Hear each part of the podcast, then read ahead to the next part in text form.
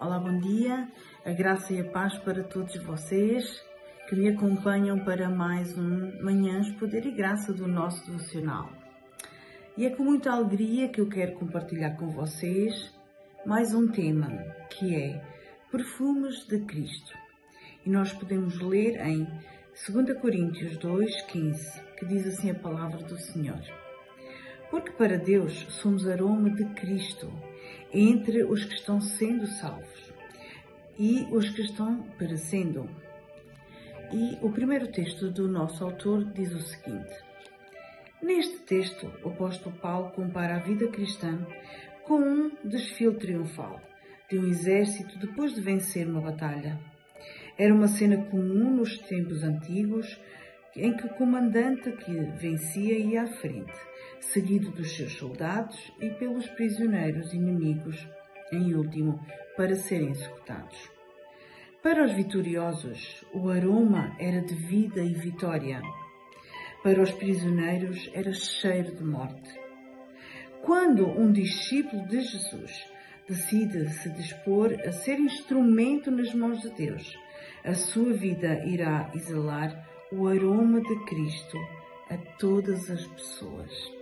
E é verdade, meu amado, quando nós, discípulos do nosso Deus, discípulos do nosso Jesus Cristo, nos propomos, colocamos em nosso coração ser instrumentos para alcançar vidas, nós somos totalmente diferentes.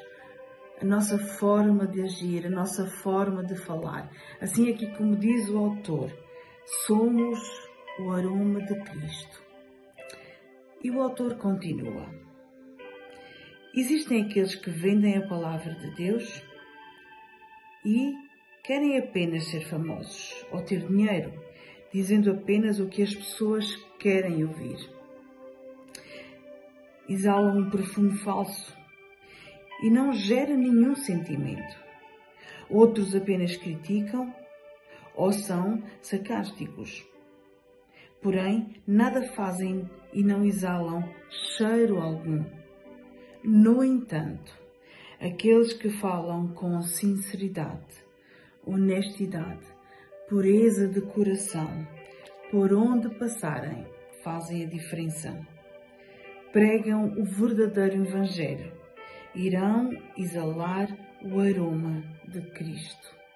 E a verdade, meus queridos, onde quer que a gente vá, nós possamos ter o aroma de Cristo, para que todas as pessoas que nos rodeiam vejam, notem a diferença em nós e através das nossas ações, do nosso falar, possamos proclamar o amor, a salvação e a graça e a misericórdia do nosso Deus.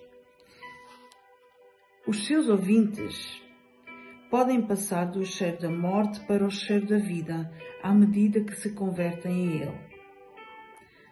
E que Deus faça de nós este bom cheiro de Cristo, para que as pessoas que nos rodeiam, ao ouvir o nosso falar, a pregar o Evangelho, a pregar a salvação de Jesus Cristo, possam se converter e deixar o cheiro da morte para o aroma de Cristo, o cheiro da vida. Talvez, talvez você sinta o aroma de morte ao ouvir sobre Jesus, ao ouvir que é pecador, e todos os pecadores serão e são condenados porque estão longe de Deus, e Deus é justo. Mas, porém, Cristo Jesus morreu na cruz do Calvário para salvá-lo da condenação e dar a você vida. Que a sua vida hoje seja como um bom perfume de Cristo, fazendo a diferença onde você estiver, a partir da sua família, a partir de todos os ambientes onde você estiver. Transforma as atmosferas, leve o bom perfume de Cristo, porque onde você chega, chegará uma fé saudável que cheira muito bem. Meu querido, que você e eu hoje verdadeiramente sejamos uma flor exalando o bom cheiro de Cristo no jardim do nosso Deus. O Senhor grandemente abençoe a sua vida e até amanhã, se Deus quiser.